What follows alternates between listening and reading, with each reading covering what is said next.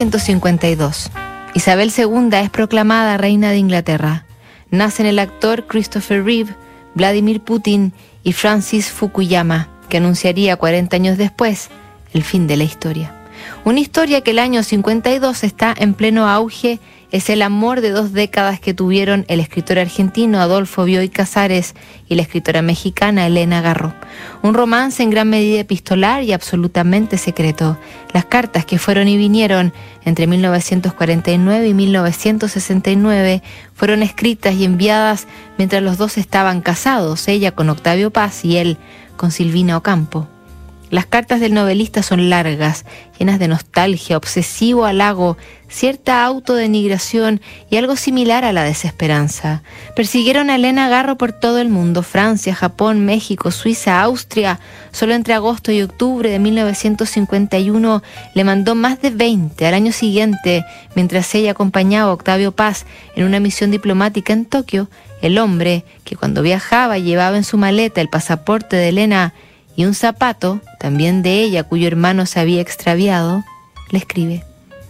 Como era de temer, recaigo en la monotonía y en mi amor y te cuento que eres mágica, o que eres la única diosa que he conocido, o que te vi de atrás con un abrigo de pelo de camello y peinada con moño y colita en la calle Tucumán, y que hube de matar a alguien para poder alcanzarte más que finalmente desapareciste por Esmeralda.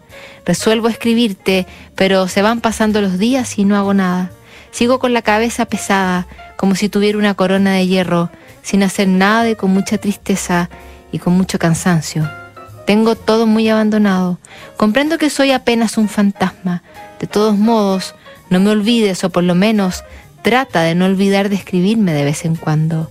Eres la persona que más quiero. No pasa un día sin la pena y sin las dulzuras de extrañarte. Empiezo a imaginar un viaje en los barcos holandeses de que algún día te hablé. Saldría de aquí en abril o mayo y desembarcaría en el Japón un mes y medio después. Qué horror si te da pereza imaginar esa llegada. Pero te juro que no voy a molestarte. Soy tan tonto que iba a decir lo que no conviene. Iba a decir, seré como una sombra a tu lado.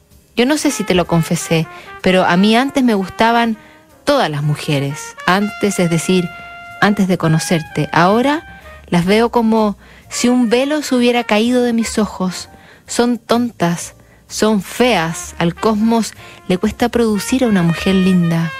Y son otras.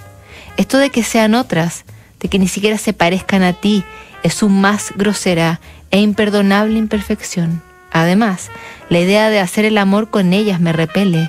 Qué feo, qué antiestético e incómoda la postura, qué asco, qué aburrido. He descubierto la virginidad y su casi suficiente encanto. Yo creo que si supieras la felicidad que me traen tus cartas, me escribirías cartas más largas. Yo sé que soy un idiota y un mal tipo, pero un idiota y un mal tipo que te adora. Vivo pensando en ti, queriéndote, extrañándote. Qué lástima haber perdido el pasaporte. ¿Recuerdas el zapato? El hermano del que tiraste en el Bois de Boulogne. Lo visito diariamente. Suspiraba en esa carta Bioy Casares. Poco se sabe si la agarro hacía algo similar, pero un archivo adquirido por la Universidad de Princeton reunió 13 telegramas, 3 postales y 91 cartas que ella recibió de él. La última está fechada en abril de 1969 y comienza diciendo, Elena muy querida, todos los días pienso en ti y termina así.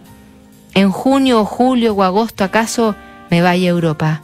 ¿Cómo cambiaría ese desganado viaje si en París, en Roma, en Londres, donde tú quieras, nos encontráramos? Anímese. Un besito de Bioy. Exactamente 30 años después de esa última carta que se ha conservado, murió el argentino. Un año antes, en 1998, había partido ya la mexicana. Seguimos revisando mañana cartas aquí en notables.